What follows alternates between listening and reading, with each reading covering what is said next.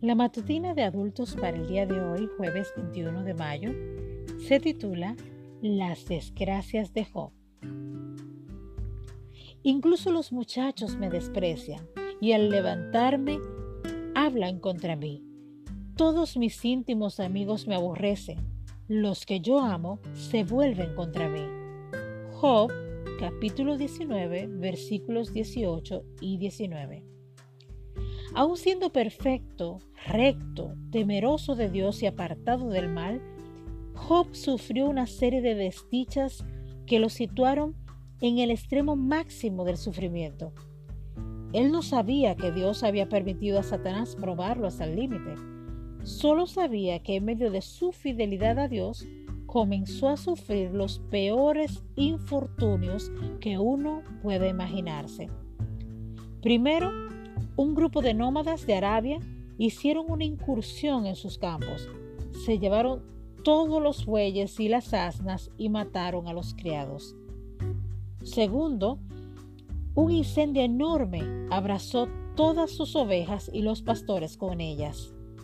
Tercero, tres escuadrones de caldeos, pueblo semita del sur de Mesopotamia, robaron todos sus camellos y mataron a espada a los criados que estaban con ellos.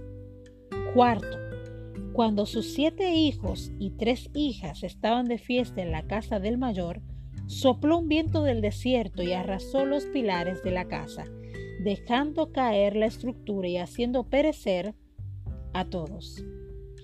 Quinto, Satanás transmitió a Job una llaga maligna que le afectó toda la superficie corporal, de la cabeza a los pies, produciéndole un prurito muy intenso. Aún las pérdidas más grandes pueden compensarse con la presencia de seres queridos o, por personas sensibles, solícitas y bondadosas que ayudan al sufriente a pasar por una dura prueba. Sin embargo, Job no contaba con ese factor fundamental de apoyo. En medio de su terrible sufrimiento, su esposa le espeta, ¿aún te mantienes en tu integridad? Maldice a Dios y muérete.